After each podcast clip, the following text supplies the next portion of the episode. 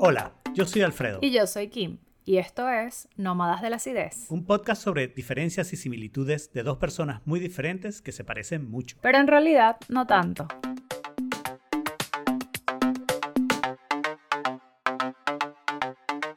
Bienvenidos al episodio bono de eh, tecnología, sobre tecnología. La pregunta ganadora por votación, muy popular, fue si crees en la singularidad. Popular porque a nosotros no nos gustó. Sí, no nos gustó a nosotros, pero fue la que tuvo más votos. Tendríamos que hacer segunda ronda. Ah, ah, sí, de repente podemos convertir esto en una, una elección presidencial y, y, la segunda vuelta. Exacto. Alfredo, pero no dijiste que cuál ganó. Ah, sí, sí lo dije. si crees en la singularidad. Ah, ya, ya. O creo que nos no overlapped.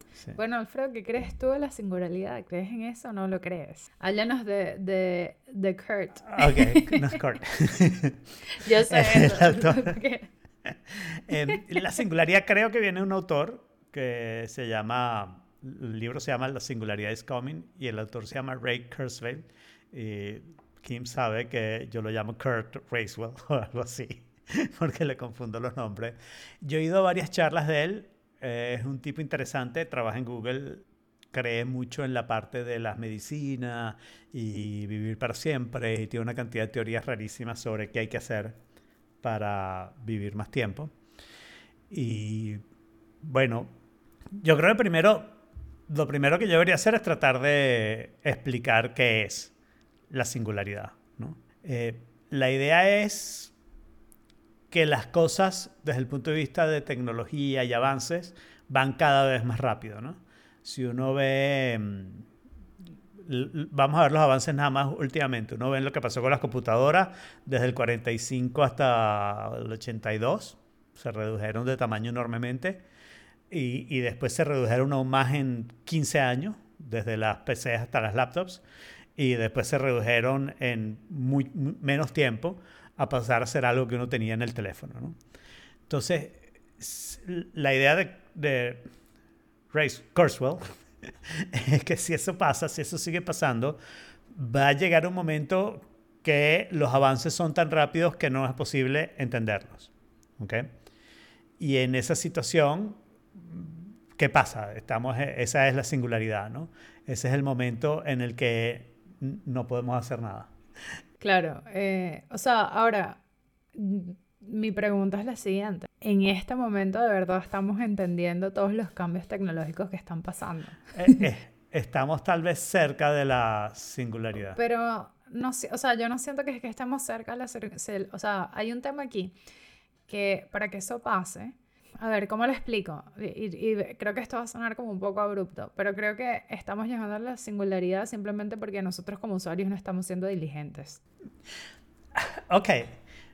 Yo creo que ahí está el centro del tema. o sea, estamos en ese, eh, estamos, estamos en el, o sea, en este momento no hemos llegado a todo el avance tecnológico que podemos llegar, pero además estamos siendo una raza extremadamente negligente, eh, con respecto a eso. No nos hemos subido al carro, no hemos ni siquiera terminado de subir a la mayoría de las personas al carro. Claro, pero también estamos un poco diseñados así, creo yo, ¿no? Déjame decirte, contarte una pequeña historia que yo siempre cuento, cuento los eh, Hay una tiendita que a mí me encanta en Nueva York, está en el Soho, se llama The Evolution Store, donde venden que sí, meteoritos, dientes de dinosaurios, no sé qué. Yo siempre vivo comprando cosas y poniéndole en mi mini museo. que yo tengo en mi casa, ¿no? ¿Qué, es su baño de visita? No, no, no. tengo, tengo, eh, esta, la parte seria está en otra parte. El baño de visita es más la parte de broma. Ah, este, pero bueno, en la parte de arriba están las cosas caras que yo no compro, ¿no? Y entre esas cosas caras hay hachas de piedra, ¿no? Y hay hachas de piedra que cuestan 60 mil dólares y hay hachas de piedra que cuestan 3 mil dólares. ¿Y cuál es la diferencia? Bueno, que la hacha de piedra que cuesta 60 mil dólares tiene, es de hace 500 mil años y el hacha de piedra que cuesta 3 mil dólares es de hace 200 mil años, por decir algo, ¿no? Entonces, son igualitas. Tú te pones a verlas, no tienes carbon dating y son exactamente iguales. O sea, lo que tú necesitas es el papelito que diga que es la más vieja para sentirte mejor y por eso pagas los 60 mil dólares. Pero podrías comprarla de 3 mil y hacer el papelito tú mismo, ¿no? pero lo que eso demuestra es que hubo un periodo de 300.000 años o más donde la tecnología de hacha de piedra no hizo boom, no, no hubo innovación, ¿ok? Tus nietos, tus tataranietos, tus tataranietos, tú podías asumir que al menos en términos de hacha de piedra iba a ser la misma vaina, o sea, sería una nueva hacha de piedra porque la anterior se rompió, pero básicamente era el mismo diseño, nadie se puso a pensar cómo hago la hacha de piedra mejor, cuáles son los mejores materiales, no sé qué, y eso no fue una explosión de, wow, todo el mundo tiene la nueva hacha de piedra, ¿no? Y en cambio ahora... ahora, quiero retomar esa industria, ese la industria de piedra. yo creo que sería una industria... Yo creo que... Si están interesados, por favor escríbanme un interno. Acabo de iniciar un nuevo estudio de mercado. Está lista para un disruption, yo estoy convencido de eso. sí, sí, totalmente. Y en cambio piensa en lo que pasa a los celulares. O sea, que piensa una persona que se durmiera antes de esos 300.000 años, se durmiera tipo Rip Van Winkle y se, quedara y se despertara después bueno, si su profesión tenía que ver con hacha de piedra, se despierta y sigue haciendo su profesión tranquilamente, ¿no? Mientras que si tú te dormiste en el año 2000 y te despertaste en el 2012, por decir 12 años, ¿ok?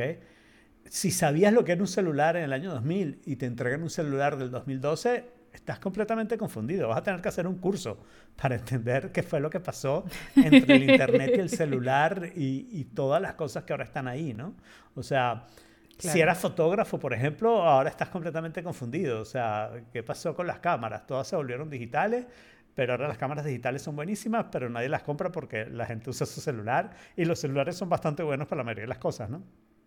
Son unas transformaciones que tú dices, si eso sigue acelerando, esa creencia que yo, que es lo que te digo que creo que estamos diseñados así, la creencia que nuestros hijos van a vivir una vida parecida a la nuestra, está completamente errada, pero es una herencia, es una creencia fundamental en el ser humano, ¿no? Nosotros nos preparamos para el futuro pensando que va a ser lo de hoy, Tal vez más, pero lo mismo de hoy. Y en realidad el futuro es un misterio que no tienes ni idea de lo que te va a pasar. Que, tu hija va a vivir unas cosas que tú no te imaginas. Yo, yo, creo, yo, creo que, yo creo que tengo el chip roto porque yo no me lo imagino así. O sea, de hecho, yo trato de involucrar cosas de crianza de, en mi, mi asunción de qué es lo que va a ser el futuro y, y yo lo veo completamente distinto al futuro de hoy. Pero, a ver, como que mi, mi, tema es el siguiente. O sea, hay un tema, ah, por un lado tenemos una arista que es que en términos de desarrollos tecnológicos nos queda muchísimo, muchísimo, muchísimo, muchísimo. Y yo creo que hay, mi, mi problema con la teoría de singularidad es que sí creo que va a pasar, pero creo que ya está pasando y que no es algo en el futuro, pero no está pasando porque es que es incontrolable y es irreversible y se nos salió de las manos porque es difícil de entender en este momento, sino porque, bueno, nosotros no estamos siendo diligentes como usuarios de entender qué es lo que está pasando y no nos estamos enchufando en, lo que, en, en, la actualidad. De hecho, nos hacemos como caso, entonces, en cierta forma, para el usuario promedio, ya estamos en la singularidad porque eh, la tecnología los maneja a ellos y no al revés. ¿Ok? Al menos on the general population. Pero no debería ser así y en este minuto no. O sea, como que no hay una, una parte técnica ridícula. Estamos de acuerdo. Que, que te permita que no te permita entender qué es lo que está pasando. Ahora, hay otra parte que la gente que, bueno, que es un poco más techie, dice, bueno, en algún momento va a pasar la singularidad y no sé qué, y hay gente que se imagina, bueno, mi cerebro va a estar conectado a una computadora y todos mis pensamientos van a estar ahí y yo lo único que voy a hacer es como descargar el archivo para poder pensar y contextualizar esto y después voy a volver a... Y ese, ese tipo de cosas, por ejemplo, yo no siento que es como tampoco en un futuro más cercano. Mm. O sea, por ejemplo, yo no creo que mi hija vaya a ver eso, porque también hay un tema, y por ejemplo, tomando en cuenta el ejemplo que tú das de los, de los celulares, hay un momento en el que el celular también se va a estancar. ¿Por qué? Porque bueno, en ahorita estamos con la onda de los, las pantallas más grandes y después va a estar el tema de, bueno, las pantallas más chicas o más componentes, más funciones, etc. Ah. Llega un momento también, y en hardware se ve mucho, de que en realidad tú lo que haces es ingeniería reversa, en el sentido de qué tanto puedo reducir yo este componente. Y, por ejemplo, la mayoría de las compañías de hardware ya tienen sus, los, sus desarrollos de los próximos 10 años listos, o sea, o de los próximos 5 años. A veces sí puede haber una disrupción y etcétera, pero todo el mundo inherentemente sabe que hay un máximo hasta dónde puedes reducir el componente o hasta dónde lo puedes como mejorar, a menos que haya un, o sea, un boom en la tecnología, así que salió algo completamente nuevo. Pero igual esos incidentes de algo completamente nuevo son mucho más pequeños y, o sea, mucho más random y, y no son tan frecuentes como uno cree. Cuando hablas en una tecnología, ¿no? Ahí estás hablando del celular, ya ha llegado un punto en que el celular del año que viene no va a ser muy diferente al celular de, de hoy. ¿No? mejor cámara, la pantalla es mejor. Y así, y así sucesivamente, y así sucesivamente. y, y, no nada más como en el celular, sino en tecnología en general. Claro, pero por otro lado siempre salen tecnologías que tú no las ves venir y que te sorprenden y que tú dices de dónde salió eso y es algo completamente nuevo, ¿no? En estos últimos años, la última que yo recuerdo son las damas en el tubo que te hablan y no sé qué y no sé qué. Que, que, tú le haces preguntas. Eso fue algo que a mí me sorprendió. Yo compré Alexa eh, cuando salió y, y, me dejó loco que ya estuviéramos a ese punto, ¿no? A pesar de todos los errores y todos los fallos que tienen, me, me, impresionó y me impresionó lo rápido que entonces todo el mundo se convenció. La primera vez que a mí me vieron con, con Alexa en casa de mi hermana, pues, vivía ahí en ese momento, me ¿para qué quieres tú eso? ¿De qué sirve? Y no sé qué. Y ahora todos tienen, pues, o sea, esa parte es impresionante. ¿Cuál será la que va a salir en los próximos años?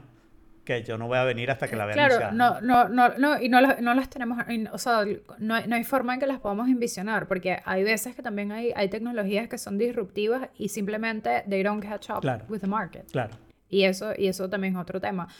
Pero me refiero a que igual esos, esos, ese tipo de tecnologías son lagunas.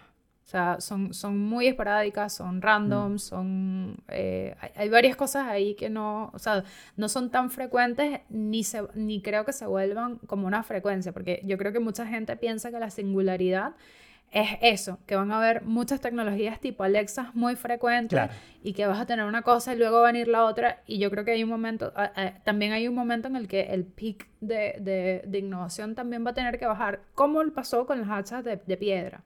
Okay. O sea, para mí yo te diría que eso es mi... La visión que yo tendría de la singularidad es esa, ¿no?